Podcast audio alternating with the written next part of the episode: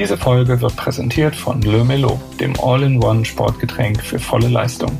Le Melo liefert pro Einheit über 1000 Milligramm Elektrolyte und 17 weitere funktionale Inhaltsstoffe wie Vitamine und Mineralien. Damit bleibst du unterwegs leistungsfähig und verbesserst nach dem Training deine Regeneration.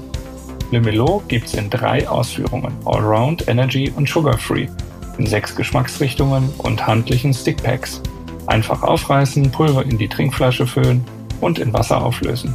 Damit du gleich alles ausprobieren kannst, gibt's für Podcast-Hörerinnen und Hörer exklusiv Probierboxen mit je sechs Sportgetränken zum Vorzugspreis. Und zwar unter www.lemelo.com slash roadbike. Lemelo, der perfekte Begleiter für jedes Ausdauertraining. Und jetzt viel Spaß mit dem Roadbike Podcast. Faszination Rennrad, der Roadbike Podcast. Hallo und herzlich willkommen bei Faszination Rennrad, der Podcast des Roadbike Magazins. Ich bin Moritz, Redakteur beim Roadbike Magazin und ja, wenn ich hier aus dem Fenster gucke, dann sehe ich Schnee, mich fröstelt und äh, genau, es ist einfach äh, eine Zeit, in der man sich ein bisschen in den Süden sehnt, äh, nach langer Zeit mal wieder kurz kurz äh, Fahrrad fahren, Kilometer sammeln mit Sonnenschein statt Frostbeulen. Heute ist unser Thema das Thema Trainingslager und äh, ja, Tipps und Tricks, um diese ja doch sehr schöne Zeit im Jahr, wo man sich im Süden aufhält, mit, den, mit dem Rennrad.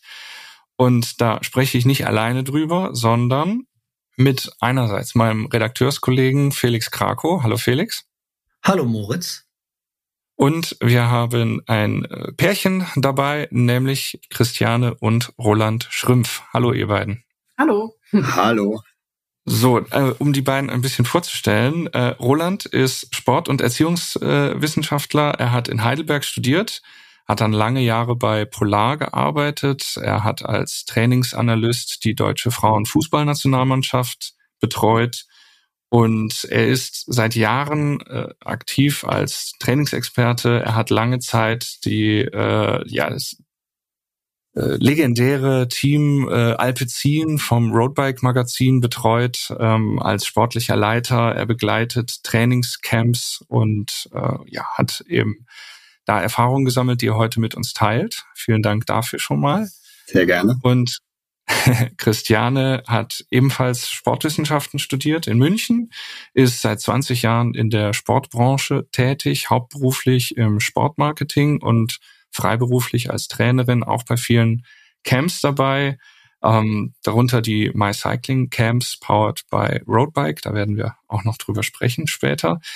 Und sie ist selber Rennradfahrerin seit 2008 und 2009 war sie Teil des äh, Team Alpecin powered by Roadbike und äh, ja, dort haben sich Felix, Roland und Christiane kennengelernt. Und äh, vielleicht, bevor wir in äh, die, das Thema Trainingslager so richtig einsteigen, ähm, was ist da eure Geschichte im Hintergrund? Ich habe ja auch gesagt schon, ihr seid ein Pärchen. Ich muss hier leider anfangen und eingrätschen.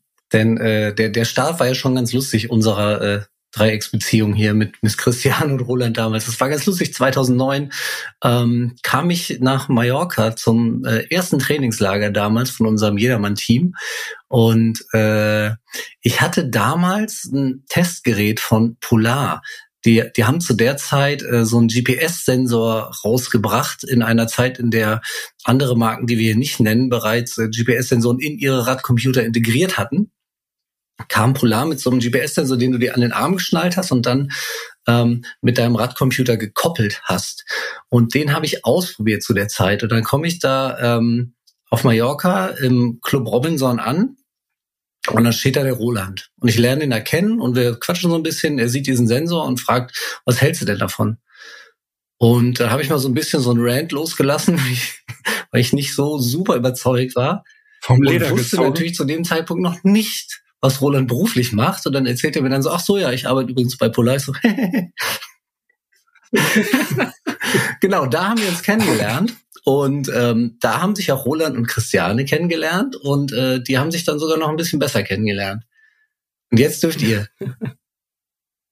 Und jetzt dürfen wir, ja, genau. Also ich habe äh, damals eben mich mit einer Freundin, mit der Sonja, angemeldet und ähm, bin ausgewählt worden. Und ähm, ja, unser erster Kontakt war dann eben auch äh, in, auf Mallorca im Trainingslager und äh, ja, Roland hat uns ja mit Leistungsdiagnostik und äh, den ganzen Trainingsempfehlungen sozusagen ausgestattet. Und wir sind da zusammen sehr viel Rad gefahren und haben über Gott und die Welt gequatscht. Und ja, da ist mehr draus geworden und seitdem fahren wir nur noch zusammen Fahrrad. Das ist doch schön. Und äh, ich habe, ich weiß nicht, ob es indiskret ist, aber äh, Felix hat gesagt, äh, dass da tatsächlich auch äh, eine Ehe eben draus entstanden ist und auch äh, Nachwuchs. Also ein, ein Roadbike-Baby, kann man sagen. Genau. Wir haben eine mittlerweile siebenjährige Tochter, die Lara, und die fährt auch schon fleißig mit uns Fahrrad. Das ist doch wunderbar. Das heißt, wir haben hier eine, eine Geschichte einerseits, wir haben aber auch geballte Trainingskompetenz. Und das ist, steht natürlich eher im Vordergrund als jetzt eure private Situation. Ähm, wenn wir über Trainingslager sprechen und wenn wir über ja, diese Zeit im Süden im Frühjahr dann äh, sprechen, dann sprechen wir ja auch darüber, dass man da ja einerseits eine tolle Zeit erleben kann, aber natürlich auch ganz schön viele Fehler machen kann und es kann auch einiges schief gehen. Also nur mal ein Stichwort, das kennen bestimmt alle, die jetzt hier zuhören. Trainingslager und entweder vor Ort oder kurz danach ist man erkältet und äh, kommt, also irgendwie dieser ganze Effekt, den man haben wollte, ist wieder für die Katz. Ähm, was sind denn so die häufigsten Fehler, oder Probleme, sage ich mal, die im Trainingslager auftauchen können nach eurer Erfahrung und äh, dann später natürlich, wie kann man die möglichst vermeiden? Schwierige Frage, denn tatsächlich passiert uns der ein oder andere Fehler auch, gerade das mit dem, dass man nochmal schnell krank wird. Das kommt ja vor allem mhm. dadurch, dass man, dadurch, dass man jetzt Urlaub hat, oft im Job dann besonders viel zu tun hat, das alles noch erledigen muss und mhm Stress ist einfach ganz schlecht fürs Immunsystem. Und das, deswegen habe ich schon mal das Problem, dass ich manchmal im Trainingslager krank bin oder davor schon krank werde. Das andere ist, dass man im Trainingslager viel Zeit hat, Rad zu fahren und dann macht man das auch und da gibt es ja genug Leute, die gerne mal 700, 800 Kilometer in der Woche fahren, vorher aber gar nicht so viel gefahren sind. Das heißt, ihr ihren Körper, ihr Immunsystem massiv unter Stress setzen und dann natürlich äh, voll reinlaufen in, in diese Falle, mhm. jetzt dann die Erkältung mitzunehmen. Ja, also das eine kann man vermeiden, dass man eben im Trainingslager zu viel macht. Das andere, dass man vorher so im Stress ist, boah, mhm. schwierig. Mhm. Da habe ich jetzt auch keine, keine Patentlösung für. Ja, vielleicht hilft wenn man sich dessen bewusst ist. Allein sich dessen bewusst zu sein, ähm, ist ja dann schon vielleicht der erste Weg auch in den Wochen oder in der Woche, entscheidenden Woche vor dem Trainingslager, sofern es geht, irgendwie ein bisschen rauszunehmen oder neben dem Job nicht noch weitere Stressfaktoren ähm, zu haben.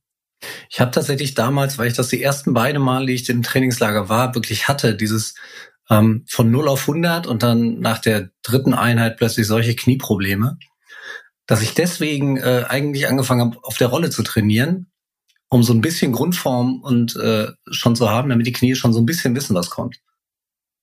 Definitiv eine gute Idee.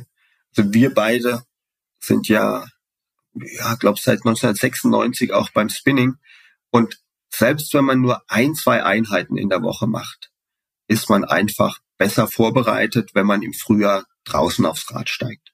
Und gerade wenn man dann eben ins Trainingslager geht, man fängt nicht bei Null an, sondern kann ja einfach ja schön sanft aufbauen und und ist schon mal gut vorbereitet, nicht nur stoffwechselmäßig, sondern auch was die Muskulatur, was das Sitzfleisch und so weiter angeht. Also das mit den Umfängen dann im Trainingslager, das auch zu bedenken, das finde ich total spannend, weil da ist ja schon ein Spannungsverhältnis. Ich will äh, ich, ich nehme mal das Beispiel Mallorca. Da bin ich dann einmal im Jahr. Das heißt, ich kenne mich da aber vielleicht auch schon aus und ich kenne, oh, das ist die Tour zum Formentor und das ist die Tour über den den äh, Puigmayor oder irgendwie so und die will ich ja auch alles fahren. Ich will ich will auch Sacalobra fahren und so. Also das heißt, ich habe ja mal ganz losgelöst, auch von diesem Trainingsgedanken, habe ich ja irgendwelche Sachen im Kopf, die ich natürlich auch in so eine Woche reinpacken will. Aber ihr sagt, wenn ich das richtig verstehe, bei den, bei der Planung der Touren und bei der Planung der Umfänge lieber ein bisschen vorsichtig sein. Wie, wie kann ich das denn? Gibt es da irgendwie eine Faustformel, wo ich sage, äh, das ist zu viel oder wie, wie finde ich da das richtige Maß? Geht ja oft schon gleich bei der ersten Tour los. Man ist völlig enthusiastisch, kommt auf der Insel an und die Beine sind noch frisch. Komm, da machen wir gleich mal 120er oder wie viel auch immer, ja. Und ist ja völlig normal. Und wenn wir uns im Leistungssport angucken, wie die Leute rangehen, da sieht es anders aus. Ja, also wenn jemand das organisiert macht, dann fängt er eben mit 50 Kilometern an. Einfach, obwohl der Tag ja genauso lang ist und, und die Sonne genauso scheint, einfach, um sich erstmal zu akklimatisieren, um langsam reinzukommen. Ich habe da früher wahnsinnig viel gelernt von, von alten Ostprofessoren, ja, in meiner Polartätigkeit, weil ich ja auch für die Unis zuständig war als Kontaktperson und auf, ja, vielen Symposien, Kongressen war. Und in der DDR hat man sich ja noch viel mehr Zeit genommen. Ja, man war ja da so richtig Vollprofi. Wenn die zum Beispiel in Höhentrainingslager gegangen sind, dann sind die mal zwei Wochen nur spazieren gegangen in der Höhe. Ja, für uns in Westdeutschland war aber nach einer Woche das Höhentrainingslager oft schon wieder vorbei. Ja, also eine ganz andere Herangehensweise, die aber Sinn macht. Langsam aufbauen, langsam den Körper dran gewöhnen. Und ja, wir, wir sind nicht in der DDR. Das heißt, mhm. wir sind ja auch keine Vollprofis. Wir müssen da Kompromisse einfach machen. Mhm. Aber ich könnte mir vier Wochen Trainingslager im Frühjahr jetzt schon vorstellen. Ja, wäre ich auch dabei. Ich auch. Nur mein Arbeitgeber. Ja. Der guckt ja schon, wenn ich, wenn ich eine Woche weg mag. Ja. Mhm. Also muss ich da irgendwo einen Kompromiss machen. Ganz klar ist, wenn ich in so ein Trainingslager gehe, kann ich die ganze Saison beeinflussen. Ich setze ja einen, einen hohen Umfang, ich setze einen Reiz, der wirklich beeinflusst, was im ganzen restlichen Jahresverlauf passiert. Und da habe ich beide Extreme schon erlebt. Ich habe erlebt, dass Leute vernünftig rangegangen sind und wirklich auch locker gefahren sind und die beste Saison ihres Lebens hatten. Gerade bei so Trainingslagern, die ich betreut habe, wo man ähm, ja, sich einfach mal drauf eingelassen hat, weniger zu machen. Und gleichzeitig zum Teil auch der, der Partner äh, in einer Beziehung in einer anderen Gruppe mitgefahren ist, Vollgas gegeben hat, dieses Trainingslager voll ausgenutzt hat und in der ganzen Saison keinen Fuß mehr auf dem Boden. Weil man einfach völlig überzockt hat. Mhm. Ja? Und da muss man einfach schauen, dass man ein vernünftiges Maß findet. Wo komme ich eigentlich gerade her? Was habe ich denn den ganzen Winter über gemacht? Wenn ich fünf bis zehn Stunden trainiert habe, dann kann ich natürlich auch pro Woche, dann kann ich natürlich auch auf einem etwas höheren Niveau ansetzen im Trainingslager, als wenn ich nur ein, zwei Stunden irgendwie mal Spinning gemacht habe. Und das vielleicht nicht mal regelmäßig. Ja, dann macht es natürlich überhaupt keinen Sinn, voll drauf zu hauen und, und sich dann im wahrsten Sinne des Wortes abzuschießen. Ja? Mhm. Um, aber weniger ist mehr hört man da ja schon ziemlich deutlich raus. Gilt das auch für die vor, Intensität? Vor allem, vor allem auf, genau, was die Intensität betrifft. Ja, mhm. man muss schon ganz klar sagen, ich finde find diesen Spruch, Radfahren kommt von Radfahren. Ähm, mhm. Gut. Also, also wenn ich beim Radfahren besser werden will, muss ich auch fahren. Ja, es, es gibt keinen Shortcut. Ja, und wenn ich das ganze Jahr durch nur ein Budget von fünf Stunden pro Woche habe, dann kann ich keine Bäume ausreißen. Ja, das, da, da werde ich nicht äh, wahnsinnig gut werden. Ja, auch nicht mit Hit-Training oder sonst irgendwas. Ja, ich mhm. muss einfach auch auf dem Rad sitzen und fahren. Aber ich muss es halt nicht gleich in der ersten Woche machen und nicht gleich im Trainingslager, wenn ich aus dem Nichts komme. Ja, sondern dann muss ich einfach mal ein bisschen die Füße stillhalten und das Ganze locker angehen. Denn der Körper wird ja durch das Training gestört. Er bekommt einen Reiz. Er wird müde gemacht. Und von dieser Ermüdung erhole ich mich. Und was man gerne vergisst, es ist ja nicht nur das Training, was meine Leistungsfähigkeit ähm, beeinflusst, sondern auch die Erholung verändert sich. Ja, also meine Erholungsfähigkeit wächst genauso mit durch das Training. Die muss ich genauso trainieren. Und das vergessen die meisten. Ich werde ja immer erst in der Erholung mhm. besser und nicht während des Trainings. Während des Trainings mhm. werde ich müde. Ja, werde ich erstmal schlechter. Und wenn ich das regelmäßig genug mache, erhole ich mich schneller. Ja, für Läufer ist es relativ leicht nachvollziehbar, wenn ich völlig untrainiert bin und eine Stunde 20 für einen 10 Kilometer Lauf brauche. Und den eben voll laufe als Wettkampf. Dann brauche ich einfach einige Tage, um mich zu erholen. Mhm. Wenn ich jetzt etwas besser trainiert bin und nur 60 Minuten für diesen 10 Kilometer Lauf brauche, brauche ich ungefähr genauso lange, um mich zu erholen. Habe aber eine ganz andere Belastung gehabt.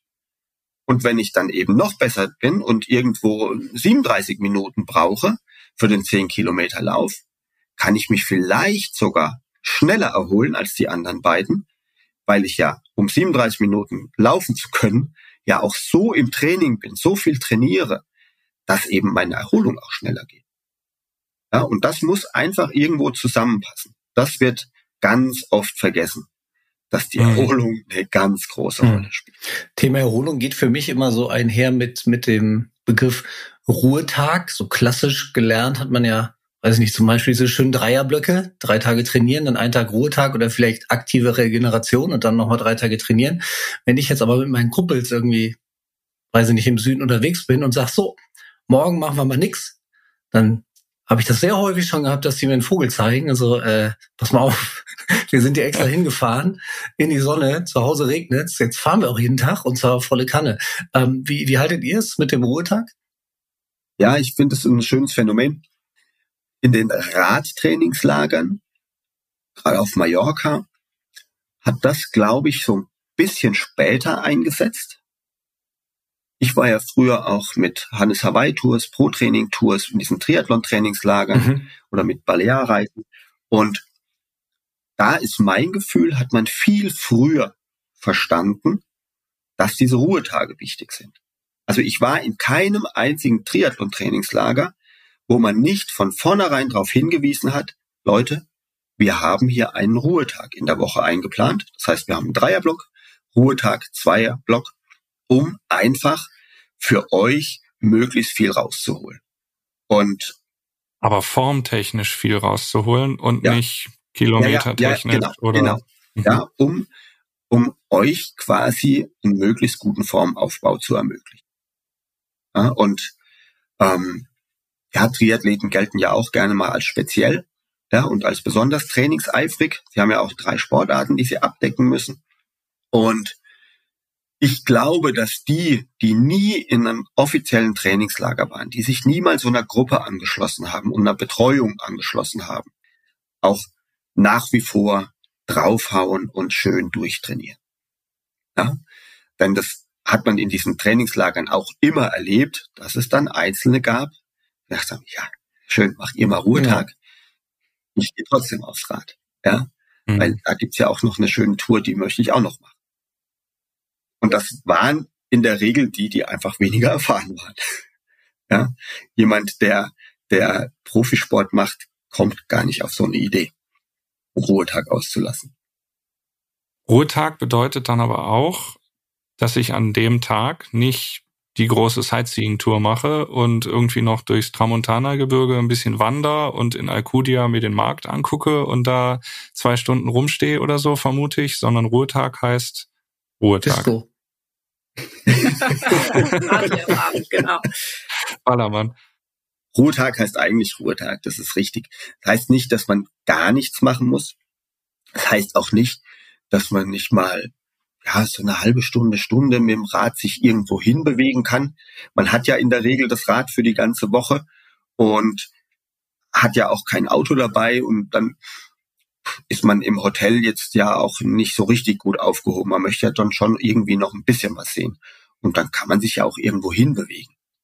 Aber zwischen irgendwo hinbewegen und wieder eine Tour fahren, gibt's halt große mhm. Unterschiede. eine riesen Spannbreite. Und eben auch da. Lieber ein bisschen zu wenig, bisschen zu locker als zu viel. Also Bewegung ähm, unterstützt die Erholung, ja. Das haben wir, das muss man auch ganz. Haben wir in den Alpezin-Camps damals ja auch gemacht, an dem Erholungstag dann aktive Regeneration, schön immer im Erholungsbereich fahren. Das fand ich immer am allerschlimmsten. Wenn du da rumgondelst und die anderen ballern an dir vorbei und sagen, nein, nein, nein, ich fahre hier so langsam weiter. Das, ja, ist ein schönes Thema. Dieses, äh, die anderen ballern und ich muss mich zurückhalten und das ist schlimm für mich ich mache ja seit Jahren auch Spiroergometrie. Und bei der Spiroergometrie sehe ich einfach, was kann derjenige stoffwechselmäßig. Und es ist so spannend, wie viele Leute, also gerade Männer, ähm, dann ihr, ihr Fatmax, ihren höchsten Fettstoffwechselbereich irgendwo bei 70, 80 Watt haben. Ja, und 70, 80 Watt ist halt mal nix. Ja, das fühlt sich für einen Mann also absolut nicht wie ein Training an. Überhaupt gar nicht. Und wenn, wenn ich das oft genug sehe, wenn ich das weiß, dann fühlt sich eben dieses auch mal locker die Beine fallen lassen nicht mehr ganz so schlimm an. Ja, weil, weil ich dann auch weiß, okay, hier kann ich meinen Fettstoffwechsel mal richtig entspannt voll ausnutzen. Warum nicht? Ja, warum nicht einfach mal die Beine hochnehmen und, und entspannt äh, diesen Reiz mitnehmen? Das war übrigens auch ein Grund, warum der Steffen Butzko, als wir 2014 war es, glaube ich, ähm, 2015 in Andalusien eine Spiroergometrie gemacht haben und er eben gesehen hat, was da so, was bei ihm los ist, und er am gleichen Tag auch noch einen mega Einbruch hatte auf der Tour und ich ihm auf der Tour noch gesagt habe, ja, das wusste ich, dass du gleich wegbrichst. Ich habe ja einfach mal auf deine Uhr geschielt gelegentlich und kann nicht gehen, konnte nicht funktionieren. Ja, und dann habe ich ihm das Konzept nochmal erklärt mit dem auch locker fahren. Und das hat ihn so gepackt, das hat ihn so begeistert, dass er damals schon, ja, wir müssen einfach mal so Radcamps machen. Und zwar dieses einfach besser werden. Das, das finde ich so geil. Hat mhm. mich dann auch nach, nach Berlin eingeladen mit seiner Radgruppe, die sehr ambitioniert ist. Also die Leute fahren da zwischen 8.000 und 20.000 Kilometer im Jahr. Und wir haben die Leistungsdiagnose, die Spiroergometrie gemacht. Die Jungs haben gesehen, okay, fast alle fahren einfach zu schnell. Es gibt immer jemanden in der Gruppe, der profitiert der Stärkste, weil der ja immer ein bisschen unterfordert ist. Ja, und die anderen fahren immer ein bisschen über ihre Verhältnisse. Und dann haben die das mal in ihr Training mit aufgenommen, haben das umgesetzt, konsequent und hatten solche Leistungsexplosionen, weil sie was gemacht haben, was sie noch nie in ihrem Leben gemacht haben. Ja? Also das, das war für den Steffen dann auch nochmal so faszinierend. Dass er das müssen wir einfach in einem Camp umsetzen. Das müssen wir den Leuten anbieten, denn jemand wie ich, also wie er in dem Fall, der einfach voll im Job unter Druck steht und gar nicht die Zeit hat, so viel Rad zu fahren und dann eben aber mit den Jungs dann auch noch immer Gas gibt und immer stirbt bei der Tour, der würde ja so wahnsinnig profitieren, wenn er das umsetzen könnte. Das möchte ich den Kunden anbieten. Ja, und das war eben der, die Initialzündung damals für diese Radcamps von Best Motivent, mhm. die, die wir ja jetzt zusammen mit Roadbike machen. Mhm. Mm, du hattest gerade schon vielmal das Wort Hotel und Fettstoffwechsel. Da denke ich jetzt automatisch auch immer äh, ans Essen. Und wenn ich jetzt an meine Trainingslagererfahrungen zurückdenke und auch an meine Hotelerfahrungen, dann ähm, ja, liegt da schon mal ganz ordentlich was Triefendes auf dem Teller oder auf dem Buffet zumindest. Am Buffet liegt dann da irgendwie die Hähnchenkeule in äh, Fett fünfmal gewendet und der äh, weiß nicht, der, der, der äh, Pfannkuchen, der vor Nutella trieft. Ähm, das ist ja wahrscheinlich auch ein, ein ganz wichtiger Aspekt, dass die Erholung nicht nur an dem Tag, also an dem Ruhetag stattfindet, sondern doch noch mal sehr viel komplexer und vielfältiger ist, auch an den Tagen, an denen man fährt und auch ganz, ganz viel mit dem Essen zu tun hat. Worauf muss ich denn da achten? Gerade wenn ich ja an einem Buffet auch eine ein bisschen vorgegebene äh, Auswahl schon habe. Das Thema Essen ist, ist ja schon durchaus wichtiges Thema. Ich habe die Beobachtung gemacht, dass wir aktuell eher das Problem haben, dass Leute zu wenig essen. Ja, also das hat sich im Radsport, im Ausdauersport so ein bisschen etabliert.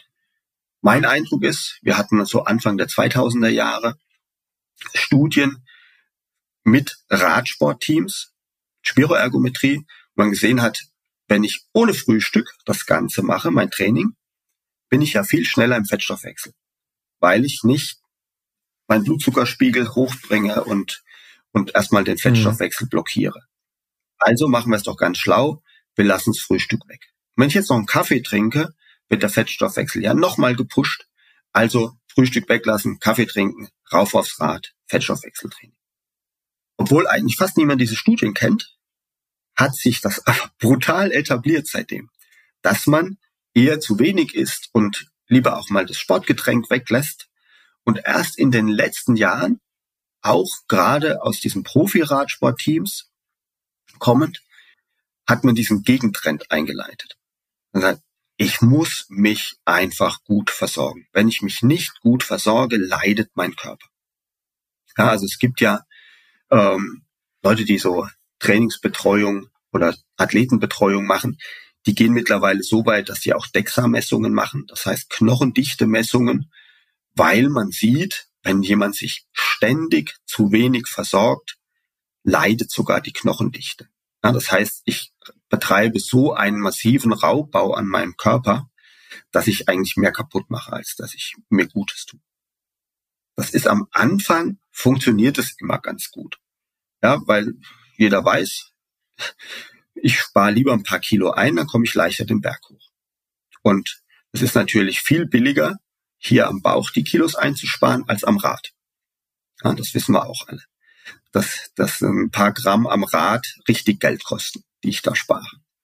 Und deswegen gibt es mittlerweile dieses Red S, relative Energiedefizitsyndrom im Sport, wo man ja einfach schon, schon richtige hormonelle Störungen auch hat und so weiter. Aha. Also massive gesundheitliche Beeinträchtigung. Und eigentlich ja aus einer guten Absicht raus. Ja, denn man möchte ja einfach seine Leistung optimieren. Und da gibt es eben mittlerweile doch den einen oder anderen, gerade auch aus dem Ernährungsbereich, der da voll dagegen steuert. Sagt, hier, du musst morgens schon mal, ganz alter Spruch, frühstücke wie ein Kaiser. Ja, ähm, esse zu Mittag wie ein König, glaube ich, und esse zu Abend wie ein Bettler. Der gilt nach wie vor. Du musst schon mal mit vollen Speichern morgens starten, damit du mhm. einfach gut in den Tag kommst. Ohne Mampf und, kein Kampf, hat mein Kumpel Gerd immer gesagt. ja, und eben auch Kohlenhydrate zu sich nehmen. Also ich war in diesem Wahn genauso mit drin. Wir haben mal im 2015 im Men's Health Camp mit der Spiroergometrie so eine Mini-Untersuchung gemacht, weil wir das eben im, in der Men's Health mal bringen wollten. Und da habe ich in der ersten Woche einen der Teilnehmer eben mit einem mobilen Spirosystem ausgerüstet. Wir sind jeden Tag gefahren und er hat jeden Tag ein anderes Frühstück gekriegt. Problem bei der Geschichte war, draußen hat man quasi so viel Rauschen, dass wir gar nichts gesehen haben in der Spiro. Ja, also wenn ich, wenn ich im echten Leben draußen fahre und das eben kein klares Protokoll ist, dann, dann kann ich da nichts erkennen. Also habe ich das Gleiche in der zweiten Woche dann nochmal auf dem Ergometer gemacht. Ja, auch damals bei 80 Watt. Jeden Tag mit einem anderen Frühstück draufgesetzt. Und das war schon krass. Ja, also kein Frühstück, Fettstoffwechsel voll da. Ne? Mhm. Kaffee, Fettstoffwechsel voll da. Leichtes Frühstück, schon mal eingeschränkt, hat's länger gedauert. Mit einem richtig kohlenhydratreichen Frühstück habe ich eine Weile gebraucht, bis ich dann mal wirklich schwerpunktmäßig im Fettstoffwechsel war. Und für mich war eben klar, ja, dann natürlich ohne Frühstück. Ja, aber was ich langfristig damit anrichte, wusste ich nicht. Ja, hatte ich keine Ahnung. Haben die anderen was auch nicht danach geguckt. Also ich, ich nehme mir die Substanz dann, oder was ist das ja. Problem? Ja, wenn du, wenn deine Kohlenhydratspeicher leer sind, dann muss der Körper irgendwas anderes nehmen. Und was macht er? Er verstoffwechselt Eiweiß. Ja, also unser Körper ist schon sensationell. Der hat so viele Notfallprogramme. Wenn beim Auto der Tank ist, ist er leer. Äh, leer ist, ist er leer. Dann bleibt mhm. das Auto stehen. Wir bleiben nicht stehen. Wir haben immer noch irgendein Notfallprogramm. Ja, aber ja, wenn ich das Notfallprogramm eben zu oft ablaufen lasse, bezahle ich richtig. Mhm. Ja, und das geht einfach nach hinten los. Und das ist was, was wir, glaube ich, auch ich habe noch kein einziges Trainingscamp erlebt, das eben mit Profis, also mit Profis im, im Anbieterbereich stattgefunden hat, nicht im Sportbereich, wo die nicht von Anfang bis Ende darauf hingewiesen haben, Leute, diese Woche die dient nicht zum Abnehmen. Mhm. Ja? Ihr müsst essen, damit ihr die Woche gut übersteht. Ja, also das ist was, das, das finde ich, ähm, die, die Message finde ich klasse und die hat, hat eigentlich immer Bestand gehabt. Ja, egal bei welchem Anbieter. Das heißt aber auch, dass ich, wenn ich mich äh, darum kümmere, wo mache ich das Trainingslager, mit wem mache ich das Trainingslager, in welchem Hotel mache ich das Trainingslager, dass ich schon darauf auch ein bisschen gucken sollte. Also ist das äh, für Sportler äh, ausgelegt, was die da anbieten? Haben die sich darauf spezialisiert oder ist das irgendwie, wenn ich zum Beispiel, weil das ist ja die Gefahr, wenn ich selbst organisiere und nicht über irgendeinen Anbieter und ich nehme irgendein Hotel, ich nehme womöglich noch das mit dem attraktivsten Preis-Leistungs-Verhältnis die haben aber gar keine Ahnung von Sport und bieten halt auch nichts an, dass ich dann eben an dieser, an dieser Fetttrieftheke stehe, von der ich eben äh, gesprochen habe. Ich glaube, das ist kein Problem, die Fetttrieftheke, sondern okay. das Problem ist eher, dass man denkt, oh, wenn ich das jetzt esse, dann habe ich ein Problem. Mhm. Das habe mhm. ich. Ich brauche ja so viel Energie. Ihr müsst ja nur mal auf die Uhren gucken, was man eben nach, nach solchen Touren verbraucht hat. Und in der Regel ist es andersrum. Ich schaff's gar nicht, das wieder reinzuschaffen. Ja? Mhm. Und Fett ist mal grundsätzlich eigentlich kein Problem. Ja? Sondern Fett ist dann ein Problem, wenn ich mich nicht bewege. Und das gilt ja für unsere Zuhörer definitiv nicht. Mhm. Ja? Fett ist einfach deswegen ein Problem, das Hauptproblem ist dann, wenn du nach dem Trainingslager so weiter ist, aber nicht mehr in diesem Umfang trainierst. ja. Also ich habe auch so Abnehmgruppen betreut und da habe ich gerne mal von den Triathlon-Trainingslagern erzählt. Denn ja, ich würde euch gerne mal mitnehmen ans Buffet mit, mit den Triathleten. Und ihr seht dort diese ganzen schlanken, durchtrainierten Menschen, die gehen dreimal, viermal zum Buffet die hauen sich die Teller voll. Das macht ihr nicht ansatzweise, nicht einmal. Ja, was die sich bei einem Gang auf den Teller hauen. und die essen und essen, aber die sind nicht dick. Ja, die bewegen sich einfach genug. Ja. ja, die müssen nur gucken, dass sie ihre Energie auch wieder reinkriegen. Das ist schlau. Also das heißt, ich kann es auch durchaus als Belohnung ansehen. Wenn ich viel fahre, dann darf ich auch viel genießen. Ja. Ja, Oh gut, das lassen wir so stehen. Wunderbar. Lassen wir dabei. Ich sollte es vielleicht nicht unbedingt abends machen, dieses mega reinhauen, sondern einfach morgens gleich ein richtig ordentliches Frühstück voll ausgestattet in den Tag starten. Mhm. Das ist optimal. Und im Trainingslager, wenn ich eben wirklich so wahnsinnig viele Kalorien verbrauche, dann darf ich eben auch abends genießen. Ja. Jetzt hatte der Felix ja gerade schon gesagt, ähm, man soll danach nicht so weitermachen. Äh, sprechen wir mal über das danach. Sagen wir mal, das Trainingslager ist jetzt zu Ende.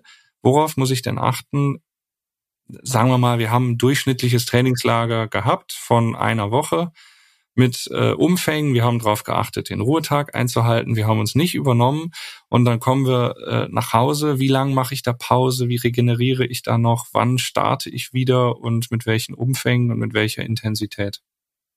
Ich würde danach immer erstmal deutlichen Gang rausnehmen. Das hast du ja eben auch schon quasi suggeriert, dass es Sinn macht. Macht mhm. Sinn. Denn ich habe zu Hause ja dann auch meine Arbeitsbelastung wieder. Der Reisetag ist auch kein Ruhetag. Ja, in der mhm. Regel ist er auch richtig anstrengend. Und ich kann das Training dann eben erstmal wirken lassen. Ein paar Tage eben dann die, diese Erholung nutzen, um besser zu werden. Und dann fange ich an, eben wieder ins Training einzusteigen.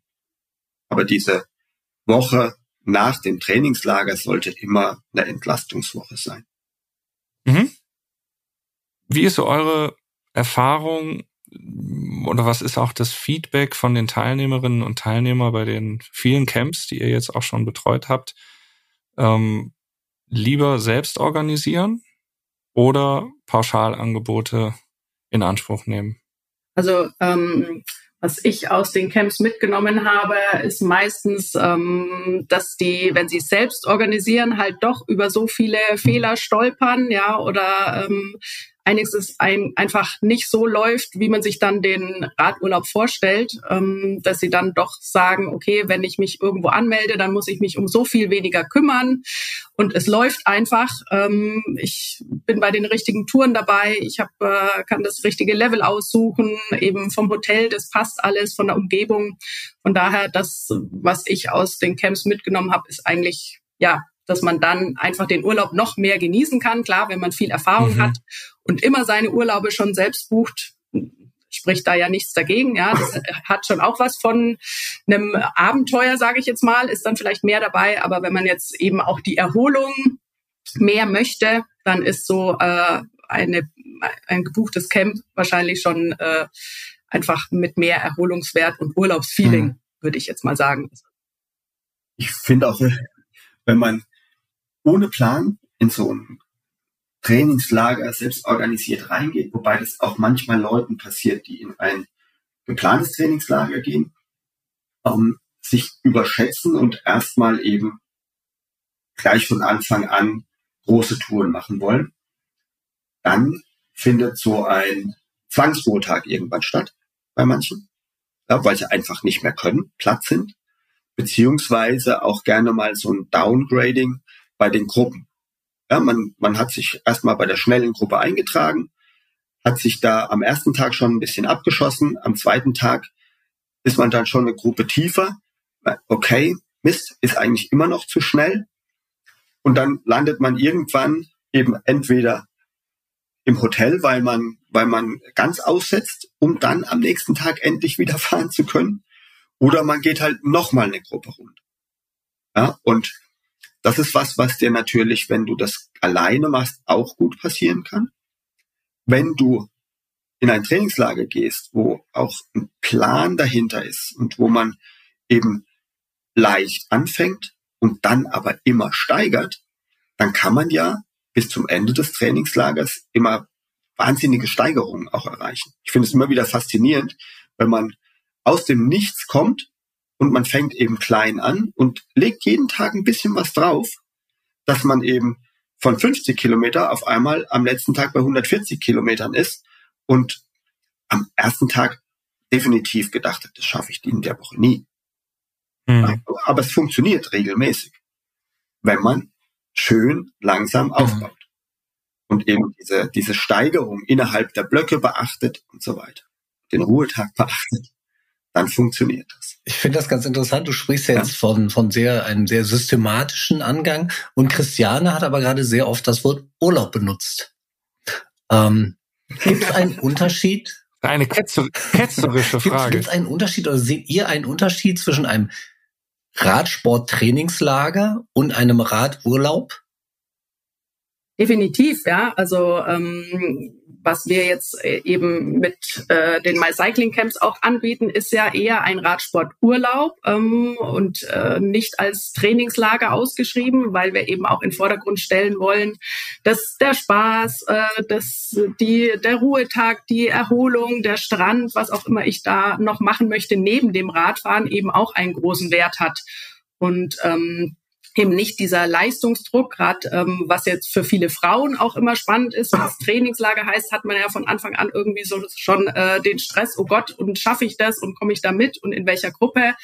Und ähm, durch dieses Radurlaub äh, gehen wir davon aus, wir wollen äh, jeder, jeden ansprechen und ähm, egal mit welchem Niveau ich da hinkomme, ähm, dass jeder seinen Spaß mhm. hat und eben den Urlaub mit allem drum und dran, natürlich mit dem Radfahren auch, aber dem Rest auch genießen kann. Genau, dass ich da nicht den Trainingsdruck habe. Aber trotzdem werde ich von diesem Radcamp profitieren, weil ich eben auch einen gewissen Aufbau habe und wir das ähnlich gestalten wie in einem Trainingslager, nur dass es eben nicht auf dieses Ich muss jetzt jeden Tag so und so viel schaffen oder mhm. machen und äh, sondern eher, wenn halt mal eine Pause mehr drin ist, wenn es weniger Kilometer sind, dann ist das völlig in Ordnung und wir genießen einfach, dass wir zusammen auf dem Fahrrad sitzen und Spaß haben.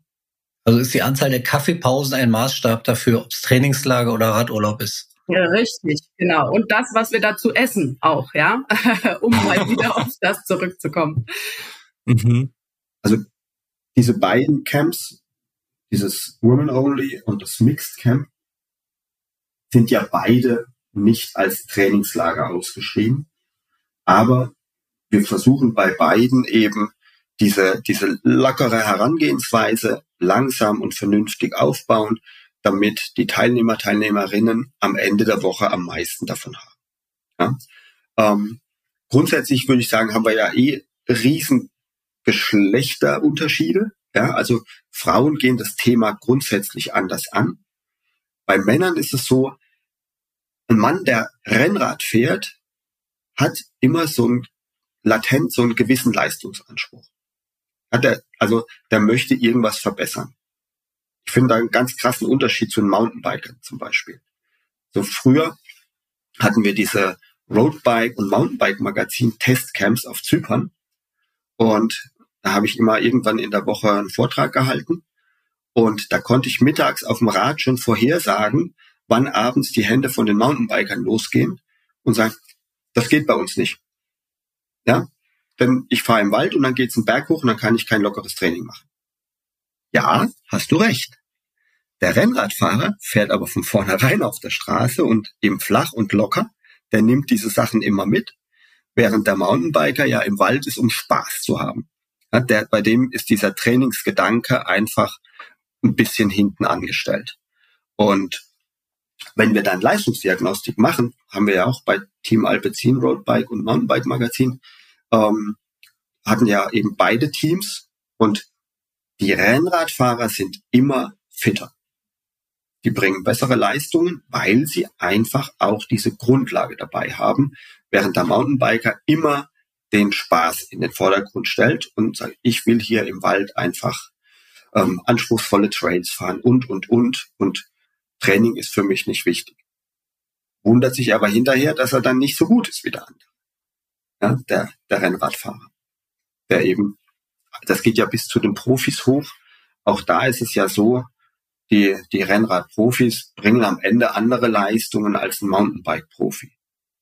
Das aber nicht, weil die Mountainbiker ihr Training nicht richtig verstehen, sondern die haben halt einfach andere Ansprüche und ähm, der, der Profi-Mountainbiker trainiert ja auch 80 Prozent auf der Straße. Ja, die haben andere Trainingsschwerpunkte und dann kommt eben die Leistung irgendwo an den Limit.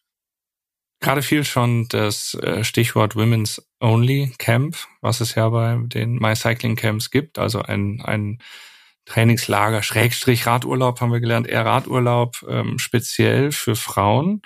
Jetzt hat der Roland gerade einen rausgehauen, dass Frauen gar nicht so den äh, Antrieb haben, besser zu werden. Äh, Christiane, mal an dich die Frage, willst du das so stehen lassen oder gibt's da äh, später, wenn die Aufnahme vorbei ist, noch einen zwischen die Ähm, also auf der einen Seite äh, gebe ich ihm natürlich recht. Äh, die äh, Frauen haben äh, einfach ebenso oder wollen nicht so mit diesem Druck reingehen, ähm, dass das eben auch immer nur Training sein muss, sondern ich möchte eine Tour genießen. Ich möchte mit meiner Freundin ratschen auf der Tour. Ich möchte einen Fotostopp haben, Kaffeestopp oder was auch immer. Aber natürlich ähm, gibt es auch die anderen, die eben irgendwo ähm, im Laufe des Jahres einen Radmarathon mitfahren wollen oder mal eine längere Tour ähm, in Aussicht haben. Und klar, die haben natürlich schon dann auch den Anspruch, da besser zu werden. Aber das vermitteln wir in diesen Camps eigentlich auch, dass egal wie, wie lange oder wie locker wir da fahren, dass wir am Ende der Woche eben alle davon profitieren können, wenn wir uns eben eher zurückhalten und ähm, das Ganze lockerer, also weniger ist mehr, mhm. ähm, so gestalten, wie wenn wir von Anfang an eben am ersten Tag unsere Beine schon platt machen. Und da ist das Verständnis bei den Frauen öfter mal äh, schneller vorhanden, ja, ähm, wie, wie bei den Männern, die es dann erst spüren müssen. Ja? Also ähm, würde ich jetzt mal so sagen. Also natürlich gibt es auch die anderen Männer, aber ähm, bei mhm. den Frauen ist der Aha-Effekt und das habe ich jetzt über die äh, letzten zwei äh, Camp-Jahre einfach gesehen. Die waren so happy, wenn sie sehen von Tag zu Tag, sie verbessern sich eigentlich schon. Ja, also mhm. ist am ersten Tag 50 Kilometer, ist ganz locker und eigentlich hätten wir das Doppelte fahren können, aber am zweiten Tag sind die Beine halt wieder frisch und ich kann dann halt 70, 80 Kilometer oder was auch immer fahren. Ja, und dann ist halt der dritte Tag erst vielleicht 100 oder das sind ja nur Zahlen, ja, also das kann ja mhm. ganz unterschiedlich sein. Aber generell eben so diesen Aha-Effekt, ähm, wow, äh, ich werde von Tag zu Tag schon in dieser Radwoche, in diesem Radcamp besser, ähm, ist einfach immer wieder schön, weil du hast da strahlende Gesichter und ähm, die freuen sich einfach und kriegen ja trotzdem genügend äh, auf dem Rad mit, ja, also mhm. das ist schon sehr schön zu beobachten. Also ich entschuldige mich auch für die mega Pauschalisierung. aber das ist einfach so eine, so eine Grundbeobachtung, die wir machen können. Natürlich gibt es sehr leistungsorientierte Frauen, die schlimmer sind als Männer. Ja, und mhm. es gibt auch Männer, die, die jetzt nicht immer trainieren wollen. Aber so von der Tendenz ist es ganz klar, die Männer sind einfach leistungsorientierter, die wollen immer, ja, mehr, mehr, mehr. Und die mhm. Frauen wollen einfach mehr genießen. Mhm. Ja, ich ich glaube, da ist jetzt nichts negativ belegt. Hoffe ich mal, dass ich jetzt niemandem auf die Füße getreten bin. Ja, fragen, fragen wir nochmal Christiane. Diese Women-Only-Angebote, die haben ja großen Zulauf. Auch mhm. gerade mhm. das My Cycling Camp Women Only äh, ist ja, wenn ich das richtig sehe, von allen auch das, was am schnellsten äh, und am stärksten auch nachgefragt wird, am schnellsten ausgebucht ist. Auch warum ist das so? Also warum sind diese Women-Only-Angebote so wichtig? Und äh, ja, war, wie muss ich mir das auch vorstellen, wenn ich mich dafür interessiere? Was wird da angeboten? Vielleicht auch noch äh, ein bisschen konkreter rund um das Fahrradfahren herum. Ja, ähm, also ich glaube, erstens mal gibt's natürlich ja für Frauen noch nicht so viel, wobei es in den letzten Jahren ja mehr geworden ist. Ähm, dann ist eben, glaube ich, auch dieses äh, einfach unter Frauen ganz, ganz wichtig. Einfach äh, das ähm, ohne sagen zu wollen, ähm, ich kann mit meinem Partner nicht fahren oder so, aber es ist immer was anderes, mit Männern ähm, auf dem Rad zu sitzen, wie wenn man unter Frauen einfach unterwegs ist. Da ähm, hat man eben nicht die Angst, die langsamste zu sein oder ähm, äh, es gibt vielleicht keine Pause, weil man durchfahren muss oder was auch immer. Und das ist für Frauen, glaube ich, schon ganz entscheidend oder dass es auch nicht zu schnell losgeht. Ja, Frauen, äh, für die ist es immer wichtig, dass man erstmal langsam startet, dass jeder so in seinen Rhythmus reinkommt und ähm, dann, wenn ich mich wohlfühle auf dem Rad, äh, dann kann es natürlich auch mal ein bisschen schneller gehen. Aber so einfach so, Frauen gehen da ein bisschen anders ran an die Geschichte. Und da ist es natürlich bei so einem Frauencamp einfach schön. Man kann jede Frage stellen. Und wenn äh, die Frage noch so einfach erscheint, ja, äh, wenn ich nicht weiß, wo muss ich da drücken oder wie war das mit der Schaltung, dann frage ich halt einfach, ja. Und ähm, das trauen sich, glaube ich, viele Frauen, wenn sie in einem gemischten Camp oder in einem Trainingslager sind, äh, würden sie die Frage gar nicht stellen, ja, um nicht vielleicht einen blöden Kommentar zu bekommen oder so. Und ähm, das ist uns in den Frauencamps auch eben sehr, sehr wichtig, dass wir da wirklich sagen, äh, stellt eure Fragen, wir tauschen uns untereinander aus. Es ist wirklich alles erlaubt und möglich. Dafür machen wir das Ganze mhm. und wir versuchen eben mit dem Rahmenprogramm, was wir drumherum haben, eben solche Themen auch abzudecken, dass wir sagen, wir machen ähm, einen äh, Radtechnik-Workshop, wo man einfach mal äh, bisschen das Kurvenfahren, das Bremsen, äh, das Schalten nochmal üben kann. Ähm, wir bieten an Radpflege-Workshop, um mal wirklich auch zu wissen, wo wo muss ich denn da mein Rad mal richtig putzen, wo darf ich was machen, wo darf ich nicht oder eben auch ähm, von einer Radmechanikermeisterin, die bietet dann eben auch einen Workshop, äh, was kann ich selber mal am Rad äh, nachstellen, einstellen, äh, wie wechsle ich am besten als Frau auch mal den Reifen alleine, wenn ich irgendwo auf der Straße ähm, stehen bleibe oder so und muss da nicht immer mich auf die Männer verlassen, mhm. dass die mir helfen. Also all solche Sachen. Ähm, die wir einfach sonst äh, daheim wahrscheinlich eben nicht so machen oder nicht die Fragen stellen. Ähm, das bieten wir im Camp an und das wird auch sehr gern angenommen. Und eben der Austausch untereinander eben einfach schon während der Tage, ähm, das ist einfach schön zu äh, sehen, dass da der Bedarf so groß ist und ähm, ja, die Frauen einfach da Spaß dran haben. Christiane hat eben in so einem Nebensatz was ganz Wichtiges gesagt dieses langsamer Losfahren. Also es gibt ja nicht nur diesen emotionalen Aspekt, dass Frauen anders rangehen als Männer in die Geschichte, sondern wir haben ja auch einen hormonellen Aspekt. Wir sind einfach mal grundsätzlich hormonell anders ausgestattet. Und während Männer relativ problemlos aus dem Stand Leistung bringen können und, und nicht gleich was kaputt machen, ist es so, dass der weibliche Organismus in der Regel einfach ein bisschen mehr Anlaufzeit bringt. Wenn er diese Anlaufzeit bekommt, ist er aber auch sehr leistungsfähig. Ja, also wenn wir gerade in den Ausdauersportarten gucken, die Leistungen von den Frauen sind da mhm. schon sehr nah bei den Männern dran. Die Frauen können da einfach wahnsinnig viel, aber sie müssen halt ein bisschen langsamer loslegen, einfach besser aufwärmen. Und wenn Männer und Frauen zusammen fahren, geben immer Männer das Tempo vor. Ja, und das ist schon mal Mist. Eigentlich. Ja, weil die Frauen leiden darunter. Ja, und wenn eben Frauen untereinander sind und, und alleine fahren, ohne Männer, dann passiert das nicht. Das passiert einfach nicht und, und man startet ganz anders, anders in diese Touren. Ja, auch hier gibt's Ausnahmen. Es gibt Frauen, die überstehen das problemlos. Ja, aber in der Regel sehen wir dann auch, wenn wir bei Paaren Leistungsdiagnostik machen, Schwierergometrie machen, dass die Frauen eigentlich immer zu schnell unterwegs sind und der Mann dadurch, dass er eben ja auf die Frau achten muss, ähm, tendenziell eben leicht unterfordert ist und dann auch mal schön seinen Fettstoffwechsel mhm. entwickeln kann. Ja? Und wenn ich getrennte Camps habe, habe ich das Problem nicht. Ja? Die Frauen machen alle das, was den Frauen gut tut. Punkt. Christiane, du hast gerade unter anderem von äh, einer Fahrradmechanikerin gesprochen. Das klingt so, äh, als wäre nicht nur auf Seite der Teilnehmerinnen das Thema Women's Only, sondern auch äh, auf der anderen Seite. Ist das richtig?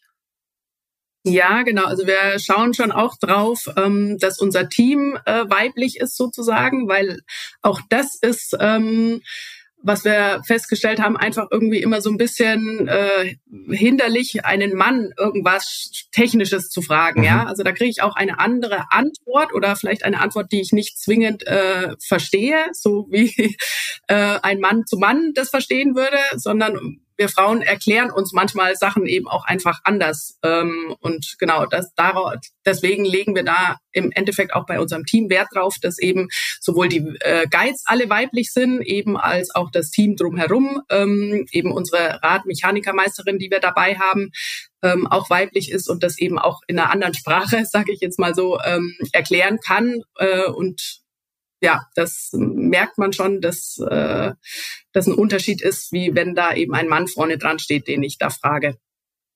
Das Phänomen kommt mir sehr bekannt vor. Haben wir wahrscheinlich alle schon erlebt, genau. Äh, ganz konkret äh, bei dem äh, Women's Camp genauso wie bei den äh, bei den Mixed Camps, ähm, die finden in Andalusien statt. Warum ist das so? Andalusien ist für mich jetzt äh, also ich war schon da, aber da war es halt natürlich Sommer und unfassbar heiß. Da habe ich ans, äh, an vieles gedacht, aber nicht an Fahrradfahren.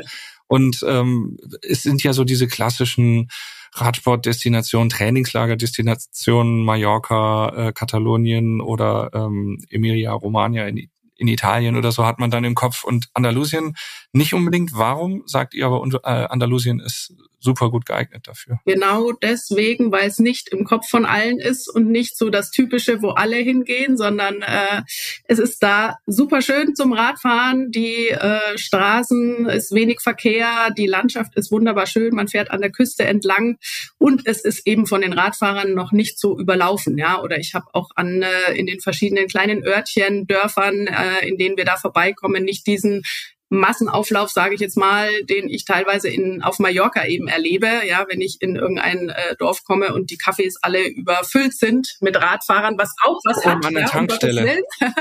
Um Aber äh, dort in Andalusien ist es einfach so, da werden die Radfahrer auch noch beklatscht und äh, angeguckt, als äh, würde man es nicht erkennen. Ja, das eben gerade wenn wir in äh, Gruppen unterwegs sind oder mehrere Gruppen äh, dann mal in einem Café auflaufen, dann sind die alle alle ähm, ja äh, super freundlich und nett und äh, äh, unterstützen einen da. Also da haben wir auch schon sehr nette ähm, Geschichten erlebt, dass die dann äh, erstmal zum Bäcker rennen, zum Metzger rennen, um dann irgendwelche Bocadillos für uns vorzubereiten, ähm, weil sie eben gar nicht damit gerechnet haben, dass da jetzt auf einmal hungrige Radfahrer oder Radfahrerinnen äh, aufschlagen, ähm, die dann sich erstmal stärken müssen. Also das ist sehr sympathisch, sehr nett und ähm, ja, eben einfach die Küste, die Strände, ähm, ist faszinierend, wunderschön. Und das Wetter, jetzt gerade äh, dieses Jahr sind wir ja im April ähm, äh, im Camp unten. Die letzten Jahre waren es jetzt im Mai. Es ist schönes Wetter. Äh, wir haben ein bisschen Wind und normalerweise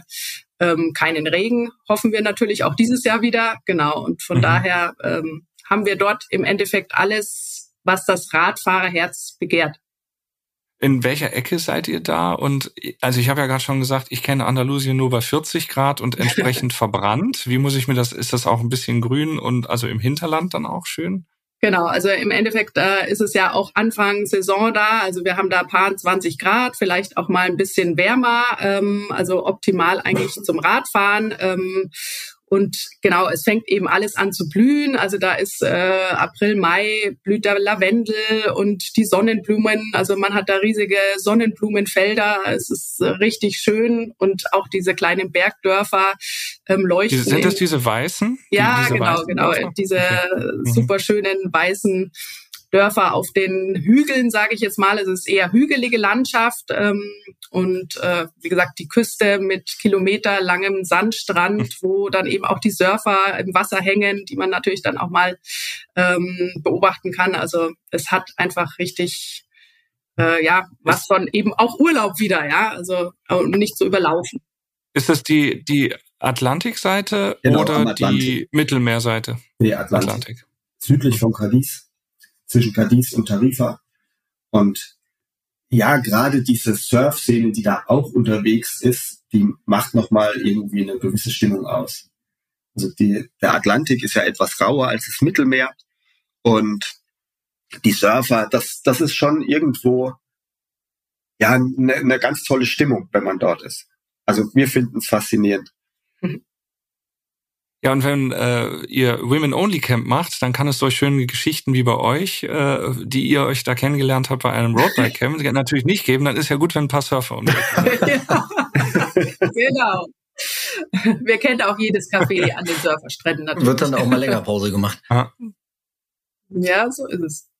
Ja, ich meine, viele gehen auch am äh, trainingsfreien Tag mal aufs Wasser. Man kann natürlich sowas auch mal ausprobieren, ja, das, das Surfen, wer das noch nicht gemacht hat. Mhm. Ähm, da gibt es äh, überall am Strand äh, so kleine Buden, wo man sich da äh, einfach mal ein Brett leihen kann oder auch mit äh, Trainer einen Surfkurs machen kann. Genau, also von dem her, auch das haben wir schon gemacht. Also hat auch was. Ihr habt jetzt über das äh, My Cycling Women's Camp, Women Only in Andalusien gesprochen, das vom 13. bis 20. April stattfindet. Und ähm, das Mixed Camp war gerade auch schon kurz Thema, das direkt im Anschluss vom 20. bis 27. April stattfindet. Ähm, eine Frage hätte ich dazu noch und die wird euch vermutlich häufig gestellt, aber genau deshalb stelle ich sie auch nochmal, denn äh, bevor sich jetzt äh, nachher jemand beschwert, dass wir sie nicht angesprochen haben, machen wir es lieber. Ähm, warum gibt es ein Women's Camp, aber kein Men's Camp. war meine Entscheidung.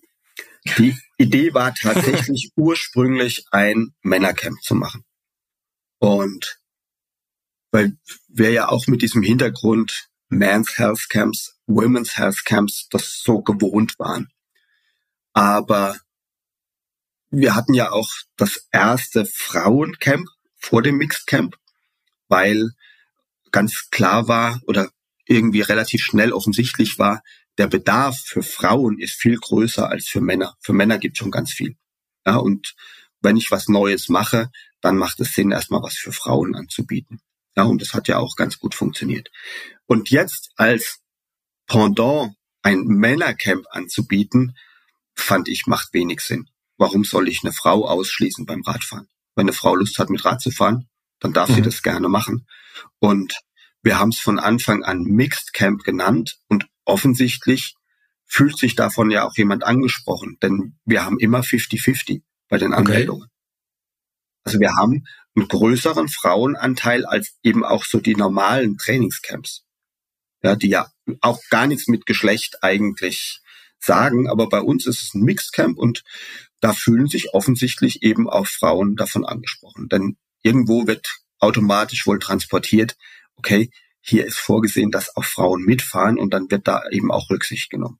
Hm, ja, ist ja auch in unserem Sinne, machen wir. Und ich persönlich finde tatsächlich auch, dass es jeder Gruppe äh, äh, gut tut, wenn auch Frauen mit dabei sind, alleine von ja. der von der Atmosphäre schon. Also von der Dynamik, die im Camp entsteht, das ist einfach was anderes, wenn es gemischt ist, als wenn es ein reiner Testosteron äh, gesteuerter ja. Männerhaufen ist. Macht mehr Spaß. Allen. Ich glaube, wir hätten noch sehr, sehr viele Themen, über die man sprechen kann in diesem Kontext Trainingslager. Wir haben äh, noch gar nicht so viel über die verschiedenen Destinationen gesprochen, die da zur Auswahl stehen. Wir haben da jetzt wenig geschwelgt. Das könnte man natürlich auch. Ähm, man kann auch über die Optionen sprechen, wie man alleine zu Hause vielleicht ein längeres Wochenende nutzen kann, um so eine Art Mini-Trainingslager zu machen. Mit Blick auf die Uhr würde ich das mal vertagen. Ähm, ganz herzlichen Dank auf jeden Fall an Christiane und Roland Schrimpf, beides Sportwissenschaftler und äh, Sportwissenschaftlerin. Und ähm, ja, bei den äh, Trainingscamps, My Cycling Camp äh, im Betreuerstab und äh, aktiv dabei. Und vielen Dank natürlich auch an Felix. Ja, danke auch. Vielen Dank an euch, ja. Sehr gerne. Vielen Dank natürlich auch an die Zuhörerinnen und Zuhörer im Podcast Faszination Rennrad. Wir melden uns in 14 Tagen wieder und bis dahin, damit euch nicht langweilig werdet, äh, wird oder ihr Entzugserscheinungen habt, Roadbike gibt es als gedrucktes Heft am Kiosk unter www.bike-x.de im Internet und natürlich auch auf allen bekannten Social Media Kanälen. Und wer diesen Podcast erst jetzt für sich entdeckt hat, das ist schon die Folge 134. Das heißt, ihr habt 133 Folgen, die ihr noch nachhören könnt. Viel Spaß dabei. Vielen Dank und bis zum nächsten Mal. Tschüss, ich gehe jetzt Schlitten fahren. Nächsten Mal. Tschüss. Ciao. Faszination Rennrad, der Roadbike Podcast.